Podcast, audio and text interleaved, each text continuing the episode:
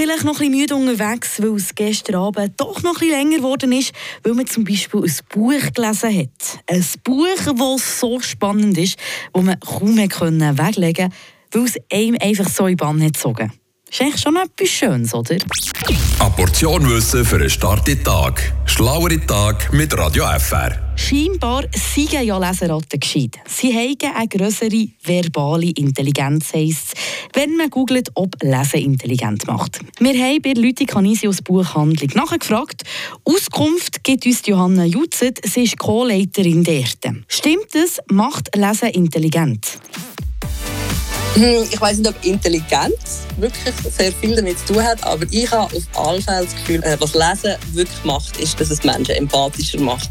Weil man ja selber immer nur das eigene Leben erlebt.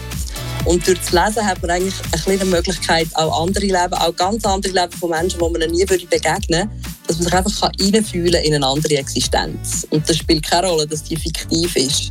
Es ist einfach trotzdem, dass man plötzlich Verständnis hat für etwas, wo man sich denkt, wenn man das jetzt jemand einfach so erzählt hätte, hätte ich vielleicht mich gar nicht so fest damit beschäftigt. Aber wenn ich es in einem Buch lese und wirklich eigentlich so ein, ein anderes Leben sehe, dann gibt mir das, habe ich das Gefühl, mehr Empathie. Und darum finde ich es wahnsinnig wichtig, dass Kinder lesen, dass Erwachsene lesen, dass man bis ins höhere Alter liest. Weil ich glaube, Empathie können wir eigentlich nie genug haben.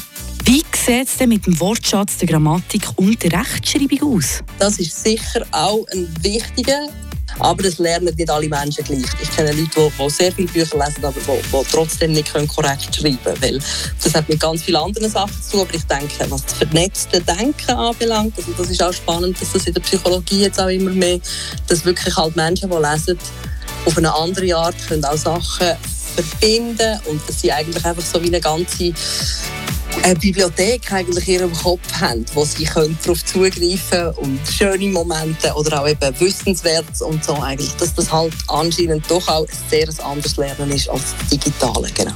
Frische Tag, der Radio FR Morgen.